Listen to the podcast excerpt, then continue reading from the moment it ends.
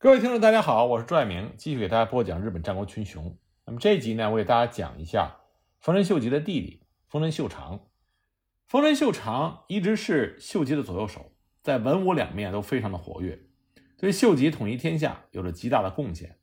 而且秀长他性格比较温厚，一直忠心耿耿、竭尽全力的辅佐自己的兄长，秀吉对他也非常信任。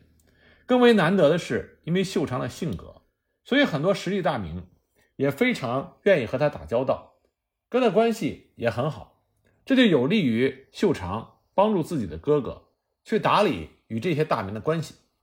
那么更重要的一点，就是秀长可以帮助缓和丰臣秀吉和丰臣秀次的关系。也有人说，如果秀长不死的话，丰臣秀吉也就不一定会逼死丰臣秀次。那么，丰臣政权后来的结局也就不会那么惨淡了。公元一五四零年，秀长出生在尾张国的中村，他和秀吉呢是同母异父的弟弟，但也有一种说法说他是秀吉的亲弟弟。在年幼的时候，当时的秀吉就离开家了，所以秀长并没有时常见到自己的兄长。那么，秀长开始跟在秀吉身边的时间并没有确切的记录，大概是在秀吉出仕织田家。然后与宁宁成婚之后，刚开始呢，秀长担任的是织田家步兵的小头目。那么就在第二年，一五六五年，秀长经历了他的出阵。当时呢，担任足轻百人组头目的秀吉自告奋勇出阵，去攻打美浓国的提沼城。当时提沼城的城主在秀吉的运作下开城投降。那么就在秀吉受降之后，处理善后事宜的时候。美浓一方斋藤家的家老长井卓人率领三百士兵突袭了秀吉的军阵，那么秀吉当时措手不及，本阵受到了威胁。那么担任先锋的秀长及时的回兵，从侧面突入到长井军，在他的率领下，手下全力奋战，终于将秀吉救出了窘境。所以说呢，秀长的出阵就有杰出的表现。那么早在秀长出阵之前。他已经在丰臣秀吉最著名的墨雨筑城那件事情上给予他的兄长极大的帮助。当时得到筑城命令的秀吉曾经前往松仓城主前野右五郎处请求协助，但是右五郎觉得墨雨建成的计划很有可能再被斋藤家破坏，成功的机会不大，所以他拒绝了秀吉的请求，转而推荐了丰须贺正胜。他建议秀吉前往丹羽郡的宫后村去拜访丰须贺正胜。那么秀吉就接受了右五郎的提案，前去寻求贺正胜的协助。丰臣贺正胜最初也不肯答应，据说当时是被跟随着秀吉的性格质朴仁义的秀长所感动，终于答应了秀吉的请求，这样最后才达成了墨雨筑城的成功。秀长在跟随他兄长秀吉的时候，完全是底层农民的出身，没有经过任何的武士训练，但是他非常好学，而且学得非常快。他只用了几年的时间，就成为秀吉得力的助手。现在所留下秀吉的亲笔书信中有许多的字词都十分的讲究。不过在战国时期，写书信是一个极其细琐但是又重要的工作，很多大名或者主公都是找人代笔，所以有人推断这些书信是秀长代笔的可能性很高。这也说明了秀吉对自己这位弟弟的信任度。公元一五七零年。在著名的金崎大撤退中，丰臣秀吉主动的担任了殿后一职。他把殿后的军队分成了三段，那么秀长就作为最前线第一段的大将。为了保护信长大军成功撤退，秀吉要求秀长坚持两刻时间，两刻之后再撤兵与中段会合。秀长就带领着丰须贺正胜和前野右卫门奋战，这样才使得信长的本队安全撤军。公元一五七一年二月，秀吉受命出镇晋江，代替丹羽长秀。他对前景家的横山城进行了围困。秀长当时在秀吉的身边进行辅佐，在围城二十天之后发起总攻。最终呢，前景家的名将借元昌降服。那么秀吉占领了横山城，横山城对于前景家非常重要。前景家自然不肯善罢甘休，所以在一五七二年一月，前景方一千多人。趁着秀吉不在的间隙，向秀长和竹中半兵卫留守的横山城发起了进攻。秀长等在本丸顽强的抵抗，终于等到秀吉因主力返回，两面夹击之下，将前井军击退。后来，秀长在竹中半兵卫的协助下，劝降了前井方的工部基润。一五七三年八月，信长在消灭了越前的朝仓义景之后，制兵虎御前山，准备向小古城发起进攻。秀长也跟随着秀吉，准备夜袭小古城。这个时候，军师竹中半兵卫就进言，他说：“为了救阿市夫人之命，进攻长政之父久政的居处。”迫使前井长政离开本城，这乃上策。所以秀长就担任了首功，秀吉本人紧随其后，进攻前井久政的居处。之后呢，秀吉又命令秀长和丰须贺正胜作为使者，救出了阿市夫人和他的三个女儿。那么，在小谷城被攻陷之后，秀长也因为战功，领取了前井郡内长滨八千五百担的领地。也正是在这一年。丰臣秀长开始使用“秀长”这个正式的名字。据说他这个名字呢，应该是取自织田家的重臣丹羽长秀的名字，因为在当时秀吉不被织田家其他的家臣看好，只有丹羽长秀站在了支持秀吉的这一方。公元一五七四年，秀吉前往讨伐越前国的一向一揆，秀长作为兄长秀吉的代理身份出征长岛的一向一揆。后来由于信长的命令。秀吉成为中国方面的总统帅，以及平定波摩、淡马等国，也就是中国征伐之后，秀吉在向黑田官兵卫发出了亲笔信时，常以秀长作为信赖的代词等等。由此可以看出，秀长渐渐地成为秀吉阵营中最重要的人物。公元一五七七年，秀吉率领大军轻攻波摩地区，秀长跟随兄长出征。那么，秀吉在举行了军事会议中。决定由秀长担任大将，征讨儋州。那么秀长就率领了四千一百人杀入招来郡，在经过两天的猛攻之后，攻下了竹田城。那么周边的几座城池也闻风而降。他进入儋州之后，仅用了二十多天，就成功压制了招来、养父两郡。很快，儋州就得到了平定。公元一五七八年二月。波摩三部城主别所长治联合了毛利家起兵谋反。秀长接到信长进攻别所氏的命令之后，命令工部基润等三千九百人驻留淡马，他自己亲率前野江右卫门等一千二百多人移至到三木城，在那里，他按照他兄长秀吉的战略，截断了别所长治的三木城补给，成功截断了补给线，使得三木城成为了一座孤城。最终被秀吉所攻陷。在此之后，无论是按照织田信长的命令去支援明智光秀，还是说陪同着自己的兄长秀吉进行鸟取城之战，还是在本能寺之变之后陪同秀吉与明智光秀对阵，秀长都立下了诸多的战功。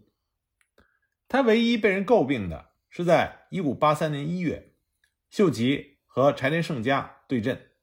当时佐久间胜政在得知秀吉正在美浓作战的消息之后，就说服了柴田胜家，率领八千多人偷袭大岩山寨的中川清秀。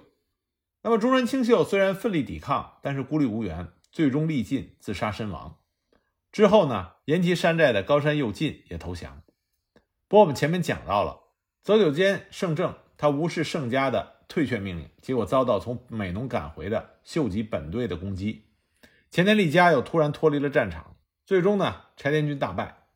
不过在这次作战中，秀吉不在的时候留守的秀长，对受到攻击的中山清秀见死不救的做法，也遭到了世人的非议。那么在柴田胜家自杀，织田信孝降服之后，秀长成为了基路城主，领有播州两郡、淡马七郡。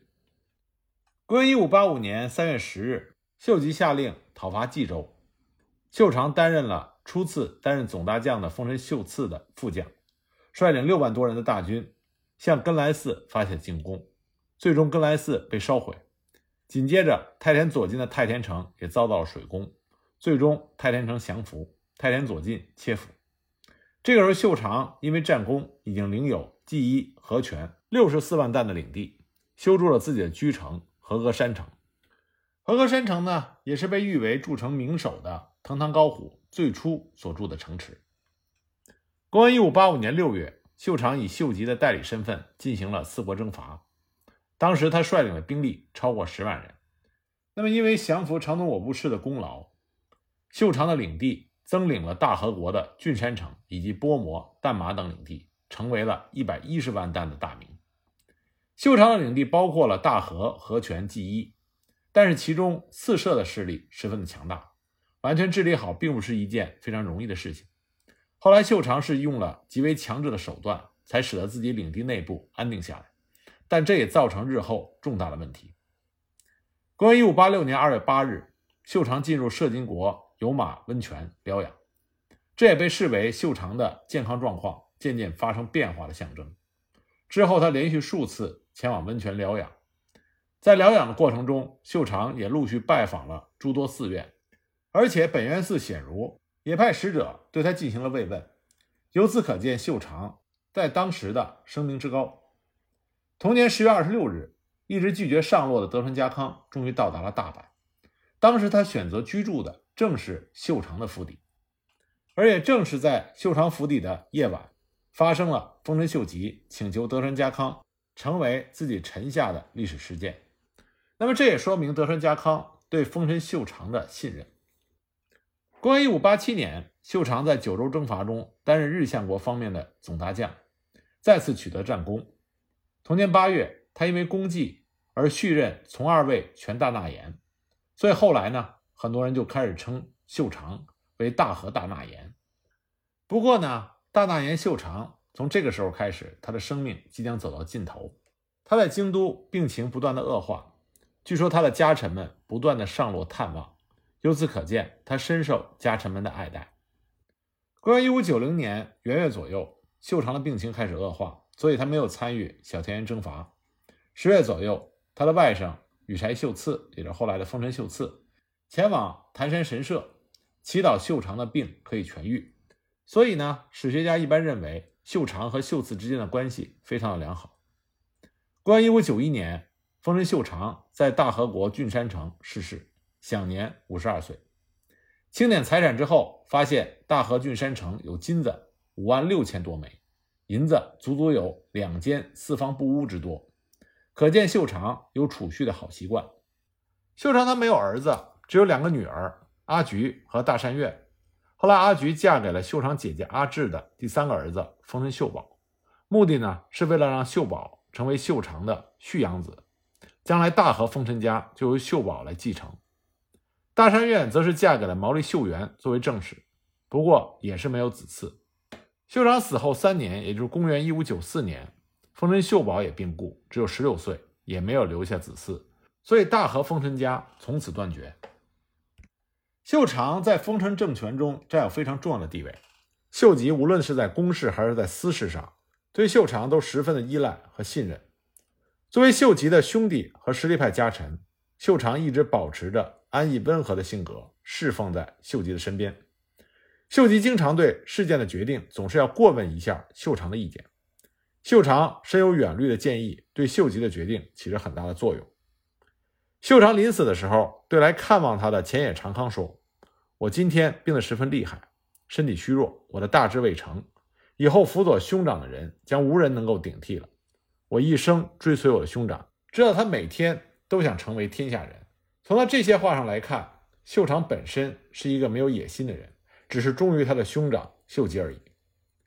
秀长曾经对秀吉说过：“多年对外征战，耗费的人马粮钱无数，而人心不服，这样我们所得到的还不如损失的多。